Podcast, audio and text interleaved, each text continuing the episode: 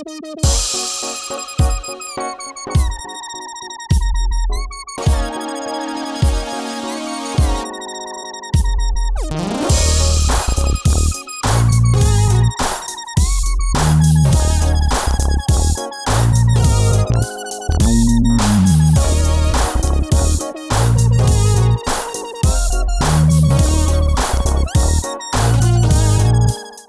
hola, bienvenidos a Café Creativo. Yo soy Ale Mártir y este es el podcast sobre diseño, creatividad y comunicación visual de Creatium. El día de hoy nos visita en remoto Graciela Ayala en este nuestro segundo episodio de nuestra serie Quédate en casa. Graciela es egresada del doctorado en medicina, es creadora de contenido y directora creativa de Yala Design. Así que, Graciela, bienvenida, espero que tengas ya en, estés ya en compañía de, un buen café. Yo aquí tengo el mío ya, recién hechito. Así que contanos un poco sobre ti y qué haces en tu día a día. Mira, te voy a contar de todo un poquito de lo que hago en el día a día. Este, ahorita por lo mismo después de que todos estamos en casa, eh, se ha vuelto lo de crear contenido obviamente de forma remota y buscar nuevos canales para crear contenido. Por ejemplo, algo que platicábamos antes de empezar era de los lives, eh, videos, porque pues la gente no puede estar saliendo ahorita, como por ejemplo, digamos, como creadora de contenido, a veces si te piden una foto en una locación o si te piden una foto de X producto en, en un formato más profesional, pues ahorita no tienes como la, la apertura de hacerlo. Mm, eh, porque igual sí, igual no, no, puedes estar arriesgando un fotógrafo o arriesgar un equipo, digamos, si tienes tu equipo de producción para, para, estar, para estarlo haciendo, aunque querrás crear el mejor contenido. Creo que la mayoría estamos trabajando con el contenido que teníamos como guardado y lo estamos ya sea no reutilizando, pero sí ocupando eh, fotos de archivo o fotos que a veces no habías editado, por ejemplo. Como adaptándola al, al contexto. Sí, porque realmente no es como que digas ahorita, eh, por ejemplo, yo ahorita no tengo una, cámara profesional en mi casa, entonces eh, igual no, no, sería como que lo mismo porque tendría que estar tomándolas con el trípode eh, o ponerle como el timer, entonces nunca es lo mismo que, que dos personas estén tomando, ¿verdad? Sí, definitivamente. Pero sí más que todo, siento que ha ayudado un montón, por ejemplo, a que la gente interaccione más con, su, con sus audiencias, porque, por ejemplo, los lives ahorita en Instagram y en Facebook de verdad están explotando, o sea, están súper seguidos, a veces hay simultáneos de marcas, o sea, las marcas más, más, más grandes igual están haciendo lives, con, a veces con invitados especiales o directamente la marca o te enseñan, por ejemplo, el director creativo de la marca. Y eso como que, que hace que la, de repente la cuenta, ponerle de, de American Eagle de, de, Estados Unidos, de repente ya tenga como que un poquito más humanizada, porque de repente ves que te sale en el live el director creativo o uno de los, de los directores, ¿no? ya le puedes poner cara a la marca. Exacto, o sea, y yo creo que ese siempre fue como el punto de los lives y de, de, IGTV y todos los extras que tiene Instagram y Facebook, que son la misma compañía, creo que, que era eso, ¿no? Como darle a la gente un espacio en el que pudieran interactuar de manera más directa, de una manera más visual, en el sentido de que no estás viendo solo una foto, estás viendo un video. Y si es un video en tiempo real, pues es todavía mucho más, porque puedes hacer preguntas en tiempo real. Entonces, creo que eh, esa parte ahorita para los creadores de contenido es como adaptarte a la tendencia, pero como te decía, o sea, de, verdad que los, los lives, ya sea que lo dejes, digamos, en tu historia, queda a veces 24 horas, o a veces eh, tú lo puedes tú lo puedes de repente borrar, o sea, si no quieres que quede ahí 24 horas colgado, o lo puedes borrar, que yo pienso que lo más inteligente es si ya lo grabaste, dejarlo ahí por lo menos un día, que es el tiempo que te da la plataforma para dejarlo, o incluso pasarte a IGTV, o sea, de alguna manera descargarlo o, obtener el contenido y dejarlo de, manera permanente, ¿no? Ahí depende qué es lo que tú querrás trabajar, qué es lo que tú querrás hablar con audiencia. En el caso, por ejemplo, de mi emprendimiento, de Yala, ha sido como a veces incluso crear videos con el celular, editarlos y que la gente vea el producto, pero también a veces mostrar eh, fotos con personas con las piezas puestas, porque a veces ves feeds, digamos en Instagram, que casi solo son producto, producto, producto, o que solo son composiciones, que son flat lays llenas de producto, o sea, no hay ni una cara. Sí, se vuelve bastante pesado. Se vuelve sumamente impersonal. Incluso yo te puedo decir, en mi plataforma yo casi no hago como que lives a menos que esté en un evento, porque siento, y creo que bastante gente siente eso, que estás como hablando tú solo, porque si tú estás solo en tu casa y empezás como, vaya, hoy voy a empezar a hablar, digamos, de meditación, y te pones a hacer un live, este, estás literalmente hablando tú solo y con la gente que se vaya conectando, pues. Pero al principio puede ser, si lo grabas solo para IGTV, realmente es un video de uno y algo y no va a ser en vivo y vas a estar hablando tú solo. Y por lo menos para mí es una forma que yo digo es un poco raro, ¿me entendés? claro. Realmente. Claro, para la gente que hace como tutoriales de maquillaje y todo eso tiene un sentido porque lo vas haciendo y lo vas explicando. Pero en el, en el caso que solo es como una plática, sí es como, tiene que ver mucho tu estilo, eh, el tipo de contenido que te gusta crear. Hay gente que es más de video, hay gente que es más de contenido escrito, yo soy más de contenido escrito o de fotos, porque siento que tal vez no soy como tan entretenida en video, ¿me entiendes? También creo que depende mucho el tipo de audiencia que tengas, fíjate. Ajá, exacto, eh, porque yo siento que si la gente ya me está leyendo, y ya se acostumbraron a eso porque con el blog tengo cinco años. Entonces, si ya la gente está acostumbrada a leer o está suscrita al blog, entonces cambiarles el formato de repente, sí se van a adaptar y sí lo van a ver, pero para mí, mi, siempre mi foco principal ha sido como que la gente lea. O sea, aunque no sea una gran lectura, pero que entren y lean. Porque al principio, hace cinco años, todo el mundo era como, Mm, no creo, si abordar ciertos, ciertos temas, no sabemos si la gente los va a leer, no va a funcionar, eh, y así. Y realmente han sido cinco años de, de probar de que, de que la gente todavía lee. O sea, que, hay gente pues como yo y como un montón de gente que todavía, ya sea que lean digital o lean en físico, hay gente que todavía quiere leer. Ya no solo son tweets, ya la gente ya no solo, mm, pues hay gente que ya solo con leer 150 caracteres, 240 caracteres quedan felices, pero realmente hay gente que no, hay gente que necesita más. Porque a veces... Sí, realmente. O sea, no, con una respuesta tan resumida, o sea, necesita ver un contexto, ver algo. O sea, siento que, que, la, que la forma blog como tal te permite tanto visualmente, ya sea video o foto, acompañado del texto que tú quieres poner y que tú quieres crear. Totalmente de acuerdo. No hay fíjate que de hecho aquí en Creatium ha sido bastante similar porque eh, Creatium lo empecé hace seis años, tenemos casi el mismo tiempo de, estar escribiendo, pero al principio yo también tenía esa como pequeña incertidumbre de, ok, ahorita qué tanta gente va a querer estar leyendo y además que Creatium, a diferencia de otras revistas en formato de blog, en Creatium solo escribimos sobre diseño, fotografía y comunicación visual, o sea, un, segmento bien específico. No es como otros blogs que son como más de cultura general, que sí tocan diseño, pero como un tema más. Así que yo he estado con esa pequeña incertidumbre de, puya, que tanta gente me va a leer. Pero me he dado cuenta que del año pasado para acá, eh, la gente que lee contenido ha aumentado. Fíjate, de forma orgánica las lecturas al día me han aumentado como un 40%. Yo digo, ok, ¿qué está pasando? Porque es bien curioso que en el último año es cuando más inactivo he estado en el tema de escribir. Fíjate que a veces pasa eso.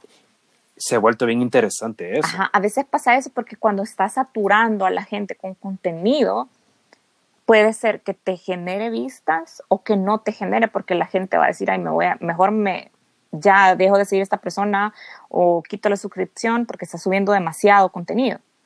A veces pasa eso y a veces pasa que si has mucho tiempo colgado el contenido, hace que la gente tenga más tiempo de leerlo y que vaya a tener más vistas. Entonces, porque hay páginas que te recomiendan como tanto, tantas horas tenés que dejar pasar, digamos, en tu cuadrícula de Instagram. En Facebook todavía es menos tiempo para cada publicación porque hay una cantidad de contenido que todo el mundo está poniendo y es súper rápido. O sea, y aparte que en, Facebook la comunidad es mucho más grande. Entonces, realmente yo he visto subir, bajar la audiencia, pero realmente siempre, o sea, va de manera exponencial subiendo el número de lectores, ¿no? Entonces, de hecho, ya este mes que, que justo cumplí los cinco años, eh, ya pasé los 40.500 lectores, entonces, que era un número, pues, que yo en algún momento me lo puse en la mente, pero no sabía exactamente en qué momento iba a llegar, ¿no? Sí dije el 2000. Ah, uno solo se lo plantea. Ajá, o sea, dije, voy a en, en el 2020 lo voy a hacer, pero no sabía que iba a ser tan rápido, sobre todo con esto que pasó de la pandemia. Es como que la gente ha estado leyendo más o buscan como blogs o buscan una manera de entretenerse y de pasar el tiempo más allá, digamos, de Netflix o, de otras plataformas de contenido también. Porque, y de hecho, yo creo que ninguna plataforma de contenido existiera si no existiera la curiosidad de la gente. O sea, como quiero ver algo, o sea, quiero leer algo. Y creo que ese es el mayor reto también como creador de contenido, siempre estar creando cosas diferentes o estar creando siempre dentro de tu visión que tenés y de tu misión, de lo que querés comunicar, pero nunca volverlo como monótono. Uh No, fíjate que ahorita que mencionaste lo de la pandemia, yo, o sea, ahorita particularmente descubrí que estar aquí guardado en mi casa no ha sido tan malo como pensé que sería. Al contrario, me ha gustado bastante. Lo que sí reconozco y admito es de que no me gusta el hecho de saber que no puedo salir. O sea, estar aquí guardado me gusta, pero no me gusta el hecho de que no puedo salir específicamente, a menos que sea para comprar algo. Así que eh, si lo veo así a grandes rasgos, de forma positiva, sí he estado creando más contenido personal, no tanto de Creative, sino que en proyectos míos. He tenido más tiempo de desarrollarlo y esta cuarentena sí me ha dado como, me ha afectado de forma positiva. Y yo quisiera saber ahorita más o menos a vos cómo te ha afectado el estar guardada, porque me dijiste hace un momentito de que estabas como, eh, estás como más limitada en la creación de tu contenido por el hecho de que, cabal, o sea, no puedes exponer un equipo o al fotógrafo y cosas así. Fíjate que... Así que a vos más o menos, ¿cómo te ha afectado? Fíjate que a mí realmente, porque para mí mi, mi desestrés es como tomar fotos realmente. O sea, porque no es como... La gente cree que a veces el creador de contenido solo lo hace para publicidad, pero realmente a veces solo creas contenido porque quieres hacerlo, porque quieres hablar de algo. Entonces, para mí a veces era como al final de la semana o en el fin de semana, tomar fotos y ese era mi desestrés y editar, ¿me entiendes? Y ahora que no tengo eso, es como, bueno, ahora tengo que buscar otra manera de desestresarme de todo lo que normalmente hago. Y es como muchas gestiones que me tocan hacer, es como ahorita todo vía correo electrónico, vía llamada, ya vía FaceTime. Entonces, eh, siempre estás creando contenido o tratando de como de tomar el contenido de otras personas y llevarlo a una audiencia mayor o de las cuentas que, que tú llevas o que estás trabajando, pero siempre está la limitación de que la parte visual tú ahorita no la puedes hacer de una manera tan pro y que no puedes, por ejemplo, ahorita digamos un dron, o sea, como digamos, alquilemos un dron y grabemos y todo, o sea, y, y, no pueden ser más de dos personas, o sea, digamos las personas que están en tu casa, que yo en mi caso estoy con una tía, entonces realmente es como un poco complicado eso, pero realmente como persona no me ha afectado en el, en el sentido de pues hay días que los sentís como más lentos y a veces te desanimas un poco porque no sabes cuándo se va a terminar esto, pero realmente como creador de contenido y por la parte de emprendimiento, realmente es como un nuevo reto. O Entonces siempre es como, ahora qué voy a hacer, porque tengo que modificar todo, toda la estrategia que tenía. Entonces, pienso yo que es algo bueno, aparte que he tenido más tiempo como de hacer ejercicio y cosas que a veces no tenía tiempo de hacer o de no hacer tal vez tan regularmente en la semana. Entonces, creo que ahí es como cada quien aprovecha el tiempo. Porque ahora sí es como no, no se trata de que no tengo tiempo, sino que a veces no tengas la voluntad de hacer algo. Ajá, definitivamente. No, yo de hecho hoy en marzo, mi plan era, ok, quiero hacer un reto de 30 días de, de fotografías diarias en Instagram y encontré una lista en internet bien cool y todo.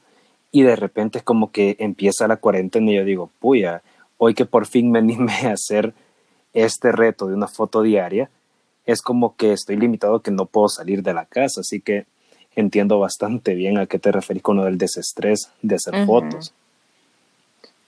Pero sí, lo que sí te digo es de que sí he aprovechado bastante el tiempo. He estado tomando un par de cursos en línea sobre marketing, sobre fotografía, sobre cine, que, que, es algo que me fascina bastante. Sí, y eso ha sido, Así que ha sido como súper chivo porque un montón de universidades o plataformas han puesto los cursos gratis o con un súper, súper descuento. Eh, sí, increíble. Para que la gente pues no solo se mantenga entretenida, sino que hagan algo productivo también. Aunque yo siento que al estar en una pandemia es como, no se trata, no se trata tanto de la productividad, sino de ver quizás cómo aportas, digamos, con tu emprendimiento, ya sea la economía local o, a algo local, eh, pero también no clavarte en el que, tengo que vender ahorita, porque no es un momento de centrarnos en, en vender y en exposición, ¿me entiendes? Sino para mí. Sí, realmente la gente ahorita lo que menos quiere ver es publicidad realmente de alguien que te esté compra eso. y realmente también pienso yo por la parte, no sé, espiritual, que es como un tiempo que la gente tiene para poder reflexionar sobre su vida.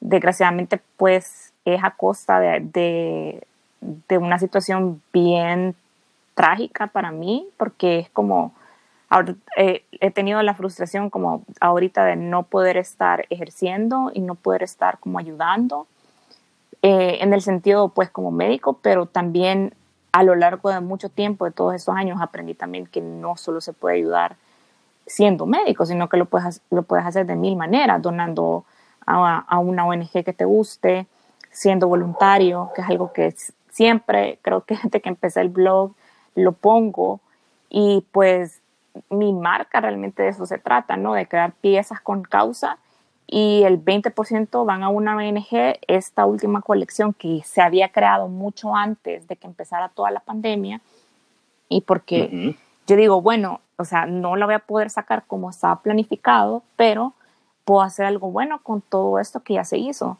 que de hecho el, el tema es renacer, irónicamente, entonces, eh, y fue una co-creación con mi mejor amiga de la universidad, que es pediatra, y donar el 50% de las ventas a, a, una ONG, ¿no?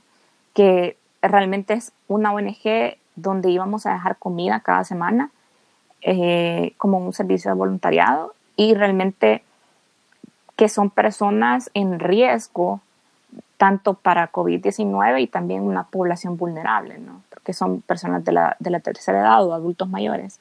Entonces, no sé, para mí la marca tiene un, sentido más allá de solo crear, sino que también tiene el propósito de mandarle un mensaje a la gente y, obviamente hacer algo local, ¿no? Súper bien.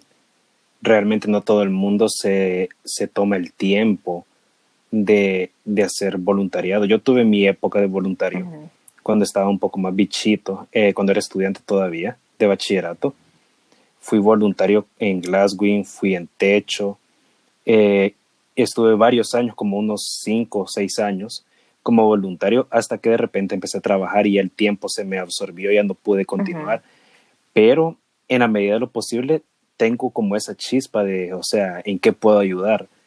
Realmente eh, es cuestión de mucha conciencia también, esto de, de, de, querer ayudar. Sí, y pienso que también hay gente que porque pues yo conozco a, influenciadores o creadores de contenido a nivel acá local y de Centroamérica. Incluso conozco gente de afuera que están en Estados Unidos o en otros países y es como tú quieres ocupar tu plataforma. O sea, realmente hay gente que tiene, o sea, millones de seguidores, pero igual no van a subir un post para ayudar por la razón que sea que ellos tengan personal y a veces hay gente con menos audiencia, pero que ocupa mucho su plataforma para eso. Entonces, ahí creo que depende de, de, cada quien y de la meta de cada quien, porque si tal vez si ves como que una, una bloguera como de, de super moda, tal vez sería como raro que de repente te saliera, no sé, una foto como ayuden a tal cosa, pero pero realmente siempre, independiente en el rubro que estés, puedes ayudar. O sea, no importa si es moda, no importa si es diseño, no importa si es publicidad, no importa si, si es editorial, o sea, siempre, siempre puedes aportar. Y algo que siempre le digo a la gente, tal vez no puedes donar tu tiempo, entonces donar tu dinero, tu dinero. Tal vez no puedes donar 100 dólares, bueno, empezás donando 5 dólares. Tal vez no puedes este, no tienes dinero para donar, bueno, entonces dona tu tiempo. O sea, siempre hay algo en lo que puedes hacer. Dona un tweet o, si tenés 6 mil seguidores, ponele en, en Twitter o, o, en Facebook, en tu página, puedes poner algún post de alguna ONG que vos apoyes o que te guste lo que hacen. Y no sé, como que mover tu audiencia a algo positivo más allá de solo querer vender algo porque ahí, ahí es donde creo que mucha gente se pierde, o sea, se pierde porque a veces te lo digo, me toca buscar influenciadores, ya sea a nivel regional o acá, y recomendar, y es como, siempre me voy con los influenciadores que tienen calidad de contenido, que los conozco, que son tremendas personas y que realmente sé que están aportando algo a, localmente, ¿me entiendes? O sea, que no se quedan. Súper bien. No se quedan con, bueno, me van a pagar mil dólares y no importa. O sea, porque hasta cierto punto también es vender tu voz y vender tu marca. O sea, porque, digamos, no vas a estar vendiendo algo en lo que tú no creas. Entonces, porque ahí perdes toda credibilidad y, y, realmente la audiencia se da cuenta. Sobre todo en video. O sea, la cámara es algo sumamente sensible. Sumamente sensible. Increíblemente. Entonces, eh, y, es más, yo ponele a veces cuando veo entrevistas, yo le digo a mi tía, digamos cuando son debates o cosas así, le digo, o sea, yo sé que esa persona está mintiendo. O sea, solo la veo y sé que está mintiendo, le digo. Entonces... Eh, Hay mucha gente que no considera el lenguaje corporal. Exactamente, que es un lenguaje inconsciente y, y, y que no se puede ocultar por más que uno quiera. Ajá, y al final termina siendo una mala ganancia para la marca y para vos.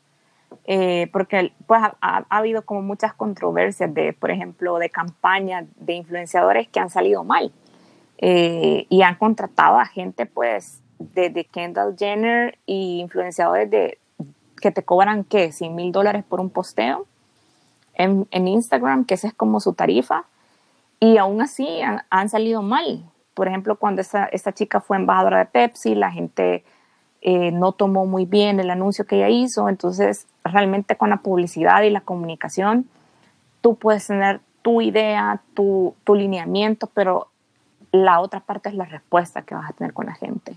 Porque eso no, puedes dar una proyección. Yo cuando escribo, a veces trato de no hacerme proyecciones de cuánta gente lo va a leer, pero sí tenés la idea como cuánta gente va a reaccionar, pero realmente nunca sabes cómo lo van a tomar. O sea, numéricamente sí. lo puedes más o menos estipular, pero no puedes saber cómo emocionalmente lo van a tomar. Sí, realmente eso de, no sacrificar los valores de uno como persona y también de uno como marca por una cifra es bien, es bien complicado a veces. Porque, por ejemplo, en Creatium tengo como ciertos tipos de contenido que no toco, incluso que sean de diseño, eh, porque siento que, ok, aunque es un mundo libre y podemos hablar de lo que querramos, pero siento que no van muy en, en sintonía con mis propios valores personales. Y siento que eh, más que, que aportarle a la comunidad, siento que sería como, más que un aporte, sería como restarles. y es como bien complicado mantener ese equilibrio porque tengo colegas que me han dicho de que si yo fuera como un poco más flexible con ciertos tipos de contenido, podría monetizar de una forma más rápido y grande la revista o podría ser otro tipo de cosas, pero yo digo, sí, o sea, el dinero es importante, todos lo necesitamos, pero sí tengo como bien presente eso de no sacrificar los valores morales que uno tiene solo por alcanzar un objetivo. Y aparte que también, eh, pues como tú dijiste, después de cinco años ya la gente te identifica por ciertos temas. Entonces, si tú de repente venís y le metes algo que no, se puede perder tanto audiencia, fidelidad, o sea, también vas a estar perdiendo credibilidad. Y sí, o sea, de verdad que lo que tú decís, el dinero es bien importante, más si, si tu revista o tu blog es un tipo de emprendimiento, así como una marca de accesorios. Porque te lo digo, o sea, para mí es como lo que le entra al blog, se va al blog o se va a la, a la marca de accesorios para comprar materiales. Entonces, el dinero es necesario, pero sí ha habido momentos en los que yo tengo que decir, mire, o sea, de verdad no puedo trabajar esto por esto y esto y esto. Y rechazar, pues, pagos sumamente buenos por un posteo o un video, pero son cosas que digo no, o sea, no van. O sea, no van a corte y son cosas que no puedo tampoco defender, entonces no voy a sacrificarme por una suma de dinero. Porque hay, hay algo que, que entre nosotros hablamos mucho, que hay gente que pasa poniendo de una marca, de otra, de otra, de otra, y ya no les crees. O sea, están tan pautados, o sea, que cada, casi que cada post que hacen hay una marca. Entonces, realmente se vuelve un escaparate más que, tu, más que tu vida diaria o más que tu contenido.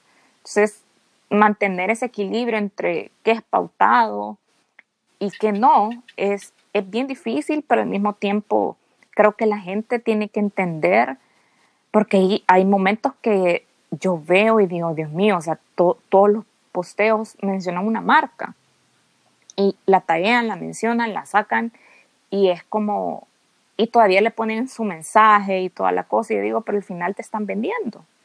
Entonces, no digo que esté mal, pero sí tenés que tener como una, una como programación de cuántos posts puedes hacer, digamos, pautados a la semana o por ejemplo el mes, digamos, turnar las marcas o ver una forma de, que no solo sino tal vez videos en vivos o tal vez historias en video, no sé, o sea, ver cómo haces contenido compartido, así ah, yo le llamo así por lo menos al de Facebook, Instagram y al, al, del blog, o sea, lo, lo adapto, trato de adaptarlo para cada red social, pero al final siempre mi meta es que la gente vaya al blog a leerlo pero trato que sea lo más homogéneo posible, ¿no? Pero sí que no se sienta, porque la mayoría, si tú entras al blog, la mayoría no es contenido pautado ni nada, sino que a veces son opiniones mías.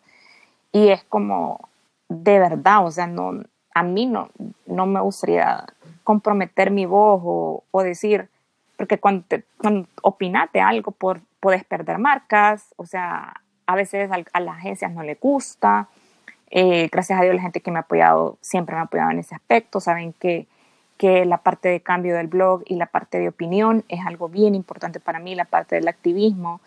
Y gracias a Dios hay marcas que le gusta eso, hay gente que no le gusta eso. Pero como tú decías, o sea, ahí es el valor de la marca, de la persona. Y la verdad que tú tienes que trabajar con los que están alineados contigo y con los que no, pues eh, ni modo, o sea, los tienes que dejar pasar porque no vas no vas a sacrificar tu trabajo por ponerte en línea con gente en la que no vas a hallar un punto en común a veces. Totalmente.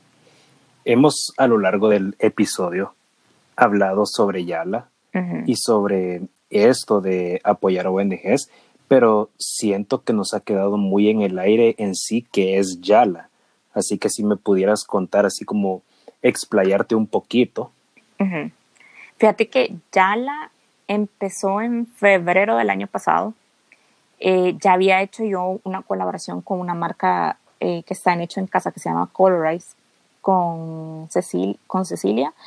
Eh, y sacamos unas camisetas y unos pañuelos a beneficio de una ONG que se llama Edificando Vidas, que es a beneficio del cáncer de mama.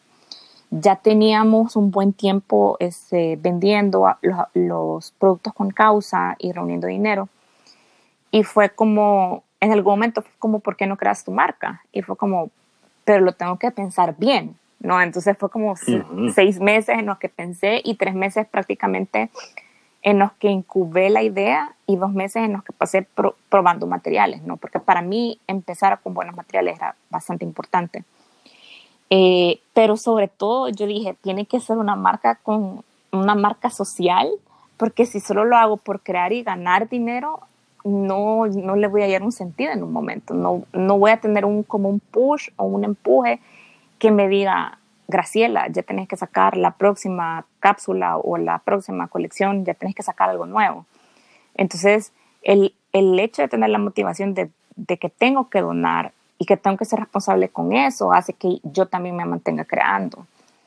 Eh, la marca es 100% local, o sea, desde que empecé, empecé incluso con un taller de, de madres solteras que se subcontrataba para crear las piezas, yo solo armaba la pieza madre con los materiales eh, luego, este, ahorita como para cuando se volvieron piezas, ya más únicas, porque hay un momento en el que no te puedes dar el lujo si estás trabajando con oro laminado o, por ejemplo, con materiales que no son tan, tan accesibles, porque no es como que son, no es como que te diga, estamos trabajando con mostacía por el momento, eh, que es un material un poco más barato, sin embargo, trabajarlo es más caro todo tiene su pro y su contra, pero hay un momento en el que a veces subcontratas a otras personas y vos solo armás la maqueta que le doy yo, ¿verdad? O sea, como esas son las piezas y lo más que vamos a recrear, porque con el taller era como mi mínimo era de 12 piezas o de 6 piezas, entonces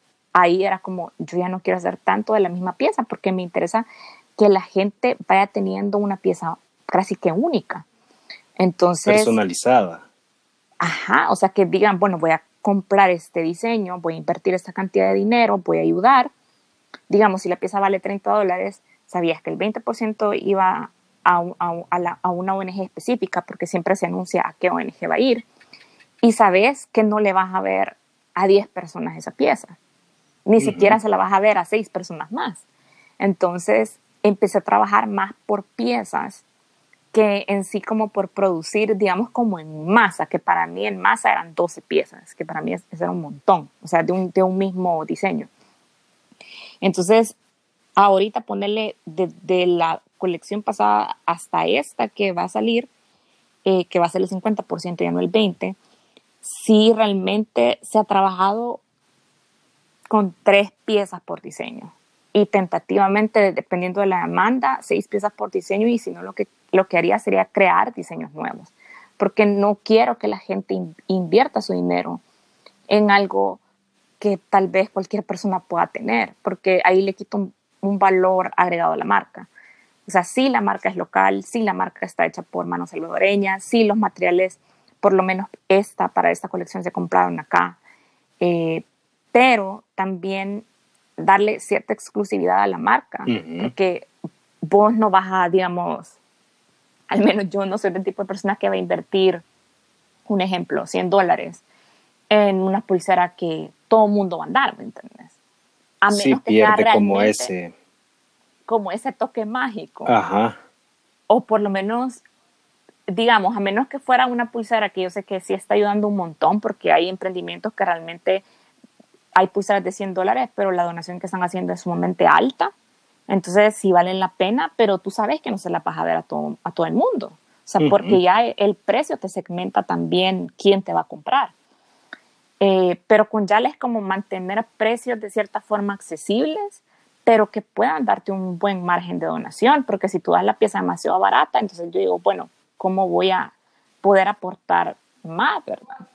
Entonces, es como, llevar un, equilibrio en eso y ponerle ahorita yo pues ya absorbí todos los gastos, es como no, ya no, no es para mí tan importante si, si uno el 50, si uno el 75. O sea, ya es realmente, ya, o sea, ya e, es, es algo personal, o sea, eh, sí fue una co-creación, con, como te digo, con unas mejores amigas y realmente, pues, se dio a partir de, del fallecimiento de, su papá.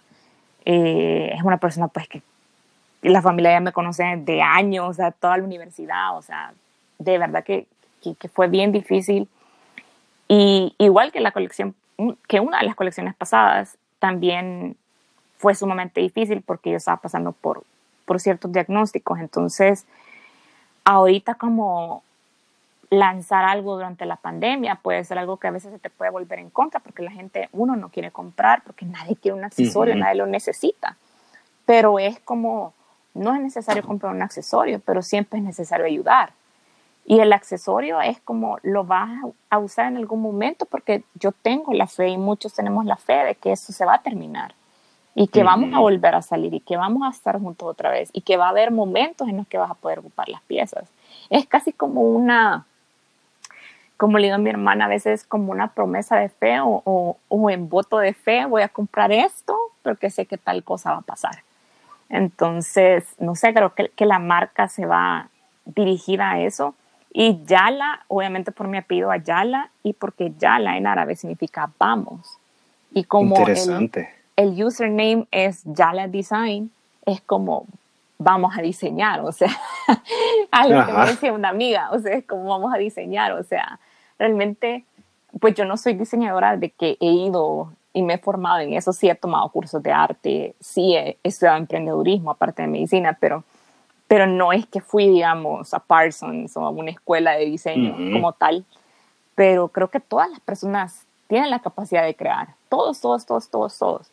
Eh, claro, unos más desarrollados que otros, otras personas que lo han estudiado y por lo mismo lo han desarrollado más, pero sí eh, yo me considero totalmente autodidacta, incluso mi proceso creativo es como veo el material y en mi mente veo la pieza, o sea, ni siquiera hago como un mood board, que es lo que normalmente hace, o sea, yo no ocupo ninguna referencia porque si yo ocupo referencia, puedo caer en lo de copiar la pieza de alguien o inspirarme demasiado en, en algo que alguien más ha creado. Sí puede ser que varias personas tengan la misma idea en el mundo, pero por lo menos yo estoy consciente que no estoy viendo esas ideas, que si a mí se me ocurrió y tal vez parecía a alguien más, chivísimo, o sea, qué chivo que, que tuvimos las ideas parecidas, pero sí trato de no tomar referencias, o sea, trato más de inspirarme en experiencias de vida que en lo que estoy viendo afuera, porque si solo ves para afuera es como vas a repetir un montón.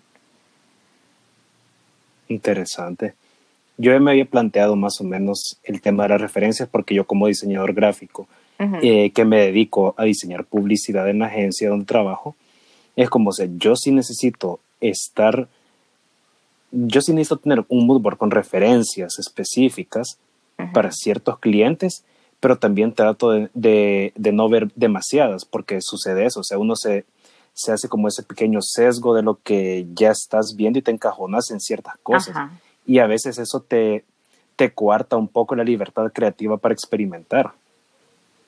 Sí, y realmente, eh, aparte de eso, de que no te das como el lujo de, de, como me decía una diseñadora, de reventarte una idea. O sea, te limita a veces el mood board porque decís no me voy a salir de aquí.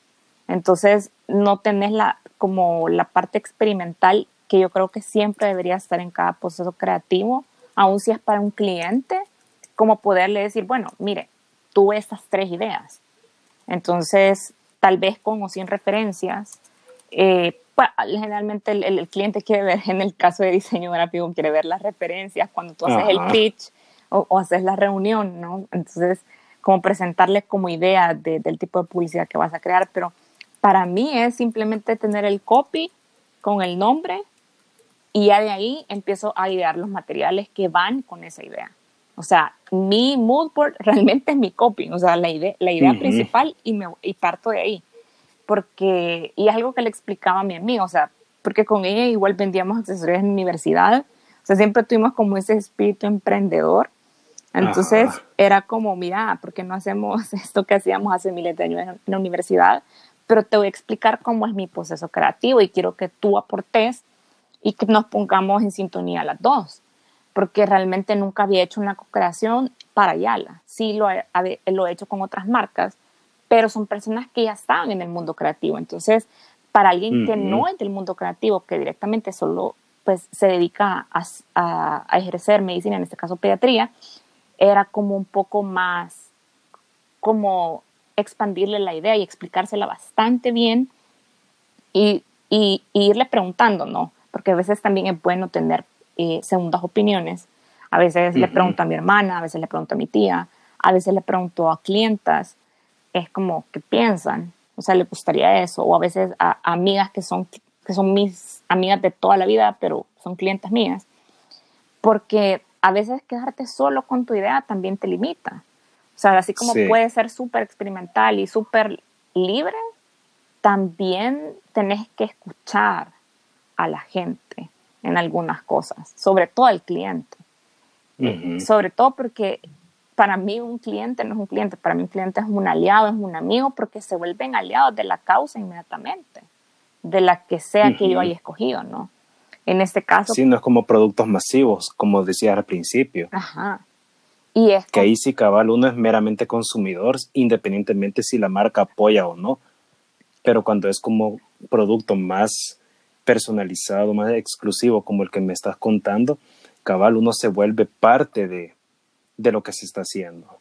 Ajá, y también ponele yo misma uso mis accesorios porque es como, para mí nunca hay como, o sea, demasiados accesorios, entonces fue como, bueno, si voy a crear algo, que sea algo que voy a usar yo, que usaría yo, y que definitivamente nunca hay suficientes pares de aretes, eh, nunca hay suficientes pulseras, entonces también está esa parte divertida de que yo uso la marca, de que es algo que nació aparte de, de, una necesidad mía, aunque para otras personas digan, nadie necesita un accesorio más, porque hay clientes que son así. Pero ha habido clientes que me dicen, ¿sabes qué? No lo necesito, pero lo puedo obsequiar y estoy ayudando. ¿Sabes qué? No lo necesito, pero lo voy a comprar por ayudar. Entonces ahí es donde yo le doy el valor a la marca y digo, bueno, va más allá del accesorio, ¿me entiendes? A veces la persona te lo compra simplemente porque se enamoró de la pieza, independientemente si está donando o no. Pero que venga alguien y te diga, lo voy a hacer solo porque quiero ayudar, eso le da, o sea, créeme que eso, yo creo que si pudiera ver mi sonrisa, ajá, es una sensación que no te puede explicar y sobre todo a veces cuando te encontrás a la gente, digamos, no sé, de repente vas a un lugar de comida o algo y ves a alguien con, con una de tus piezas, es como, y a veces, a veces te acordás, pero a veces hay gente que las ha comprado para regalar, entonces no conoces a la persona. Ajá. Y es como, o sea, que es algo bien bonito. Y creo que es algo que todos los diseñadores de indumentaria o, o de productos deben de sentir cuando ven a la gente usando el producto y consumiendo el producto. Porque realmente es algo que no se puede explicar más que que la persona que lo crea o el, o el equipo que está en, en, la creación, porque rara vez una sola persona lleva eh, toda la producción. Generalmente una persona es el director creativo, pero generalmente siempre lo trabajas con dos, tres personas mínimo. Sí, es bien complicado a veces hacer ese tipo de producciones uno solito.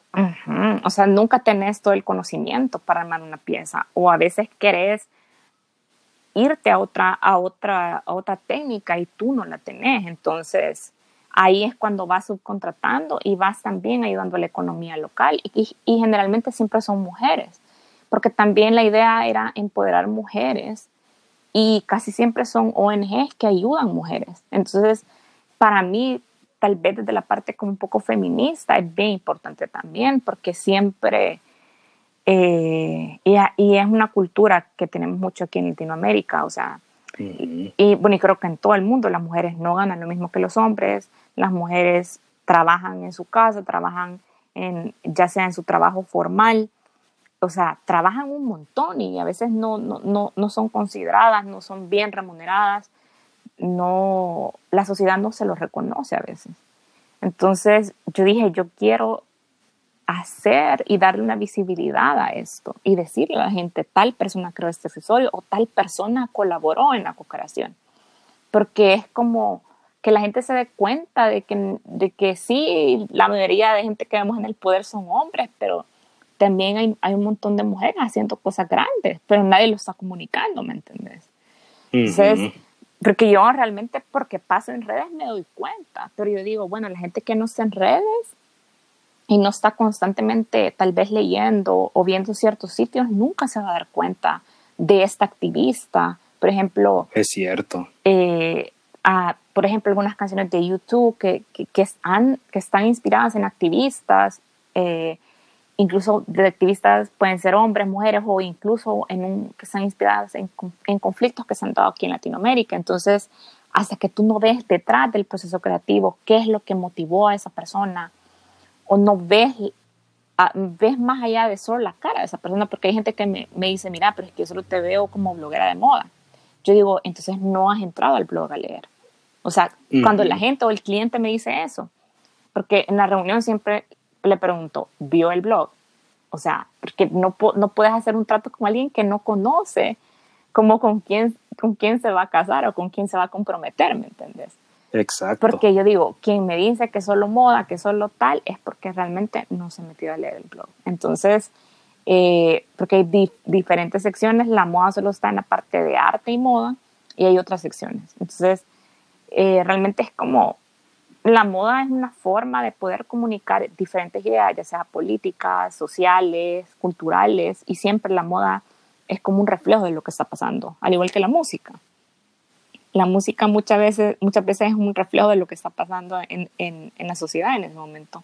Si te vas a las letras, desde gente, por ejemplo, como de los contemporáneos, que son como Halsey, eh, aún hasta ahora Taylor Swift se ha vuelto un poco más política en sus canciones y, y ha marcado, y ha, ha marcado un, un, punto de vista ya, ¿me entiendes?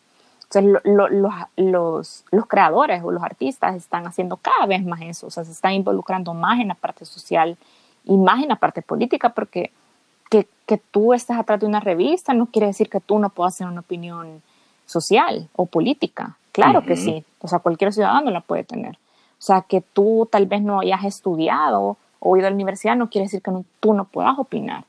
Y a veces creo que la gente muchas veces confunde eso. Y, y, me pasó, de hecho, hace poco en Twitter, que la gente confundía el ser profesional con simplemente tener un título. Y créeme que ser profesional en el área que sea va más allá de solo tener un título. He conocido diferentes profesionales a lo largo de mi vida en diferentes trabajos que yo digo, Dios mío, no se les nota la maestría, no se les nota nada de todo eso, ¿me entiendes? Porque creo que es importante ser buena persona, así como también tenés que tener, eh, si quieres ser buen profesional, definitivamente tenés que ser buena persona primero. Porque de qué te sirve tener mil máster, mil doctorados, mil cosas, si al final no estás aportando nada, al contrario, estás restando. O sea, si al final eh, sos una persona tóxica para la sociedad, si al final te volvés en contra de los verdaderos cambios y te volvés un aliado de, la misma corrupción, pues entonces eh, de nada te sirve haber estudiado tanto, y es algo que le, digo a mi hermana, que es abogado, o sea, de nada le sirve a mucha gente, digamos, que tiene doctorados en Derecho, haber estudiado tanto, si realmente no ocupa su inteligencia para mejorar el mundo, que es algo que todos los creadores deberían de hacer. Ya no digamos... Totalmente de acuerdo. Ya no digamos la gente que es más estudiada. O sea, la gente que es más estudiada y que tiene más recursos tendrían que tener, ya sea por moral o, o, por, o por cuestión ética, una mayor responsabilidad, porque entre, como decía una amiga, acuérdate que entre más poder viene una responsabilidad más grande y así, así es.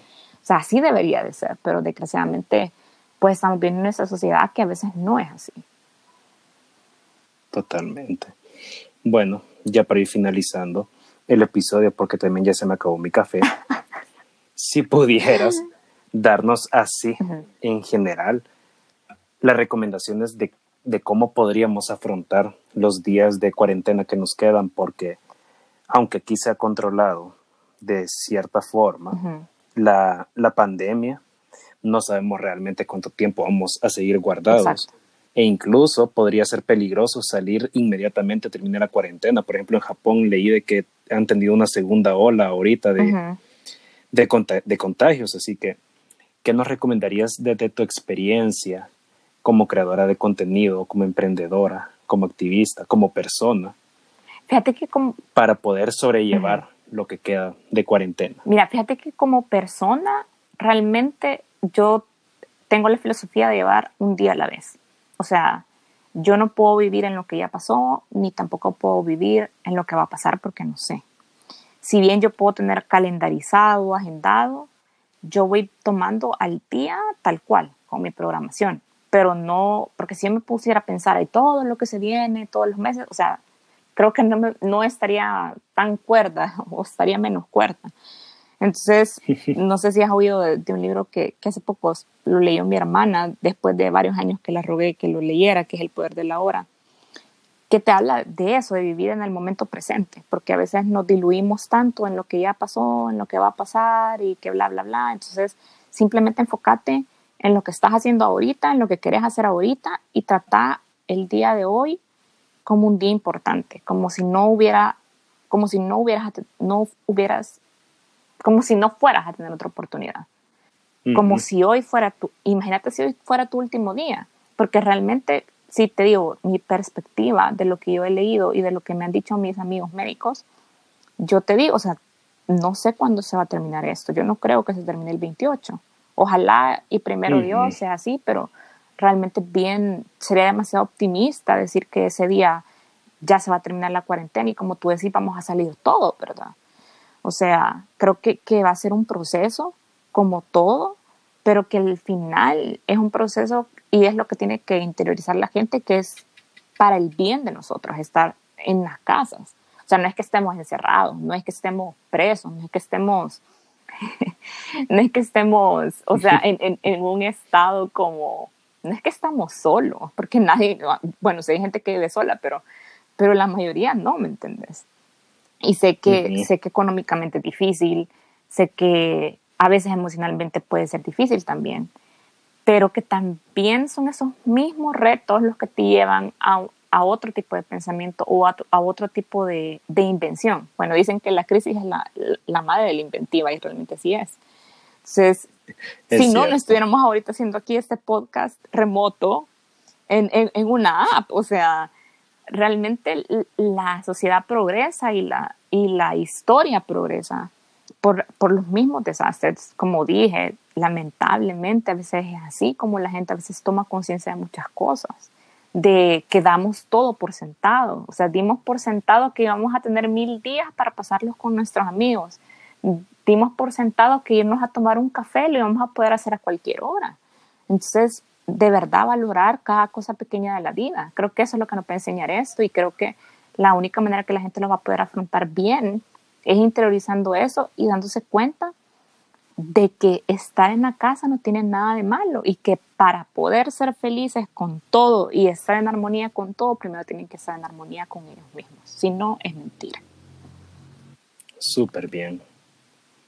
Y bueno, ¿cómo te pueden encontrar en, redes sociales? En redes sociales como Graciela Ayala o en Facebook, en, perdón, como Graciela Ayala en Facebook, en Instagram como Graciela Ayala o y como gracilayala.com en el blog en Instagram van a encontrar igual en Facebook el link. Si igual me quieren seguir en mi perfil personal de, Facebook también. Eh, y de ahí seguir ya la design en Instagram y en Facebook y pues pendientes con lo que se va a venir porque estamos viendo la parte de pasar a tienda en línea para que la gente pueda comprar y pueda ayudar y pues de alguna manera se pueda aportar ¿no? a la situación que estamos viviendo ahorita. Excelente. Y bueno, Igual yo voy a dejar todos esos links en las notas del episodio para que también sea un poco más fácil. Y bueno, hasta aquí llegamos en este episodio. Gracias, Graciela, por habernos acompañado. Mil gracias a ti por la, por la invitación. En la distancia. no, mil gracias a ti por la invitación, por, por el apoyo realmente, porque yo cada vez que, que, la gente me abre una puerta, yo siempre digo, es apoyo. O sea, nadie te debe nada, la verdad. O sea, y yo creo que, que, la manera que vamos a salir adelante es echándonos la mano. Totalmente de acuerdo. Y bueno, yo soy Ale Mártir y esto fue Café Creativo. Chaito. Chao.